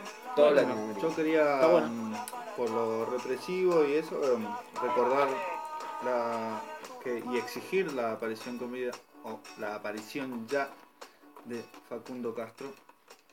Y bueno, ojalá que tengamos más adelante también nueva información sobre esto y bueno, sobre la- las zonas que también se vienen, a- por lo que por lo que venimos escuchando, se vienen poniendo más heavy. Sí. Y sí, la Así verdad que viene. sí. Bueno. Está, está tipo crónica todo el tiempo ahora. Bueno. Bueno. Yo cuando pongo esto es porque despacito, mira. Oh, ahora es el momento botonero loco. No, no puede ser el momento icónico que nos una al final. Como me gusta, ese me gusta. Che, bueno, gente del otro lado, eh, gracias por estar, gracias por tomarse el tiempo de escuchar. Eh, si quieren recomendar, estamos a través del Spotify. Y bueno, en ese Instagram. Instagram arroba podcastero radio. Y bueno, eso, divulguen, sepan buscar, sepan meterse, chusmear, chusmetear. Eh, Manden mensajitos, hagan esas cosas de tipo todo comunicación. ¿Eh? Por favor, revienten. sean libres, por favor. Oigan, Hasta qué bruto el libro. ¿Esto es una capunta tuya? No, vos lo revoleaste. ¿Puedo volver a bailar? Hiciste todo el programa, Diego. Ya. ¿Vas a cocinar o no? ¿Eh? No, dale, otra vez, ¿no? Se hace boludo, ¿eh? Es para mi amigo Kurt, el gran, Ah. gran cocinero, pero... Dale, lluvia de chanes, Kurt. ¿Chanes? Yo no. Alguien tiene que cocinar. Yo voy a editar. Alguien tiene que Voy a reventar este que me encanta. ¿A dónde No, está ese no era. Ese Este. churro. Ricky. Ah, se agarró la tuya. A mí me gustaría que se largue a llover un poco más fuerte. Hágale. Sácame la cortina. A la, pero hasta, con truenos y todo. Eso le hace bien a las plantas. La gente no le gusta que esté nublado, pero. ¿Qué pasó? Vamos, vamos chicos, dale, tengo que limpiar la mesa, vamos, vamos, vamos. Parecen del restaurante. Ah, Vamos chicos. Dios mío. Gente que tiene que laburar. Que laburar, Uh, rompe. Uh,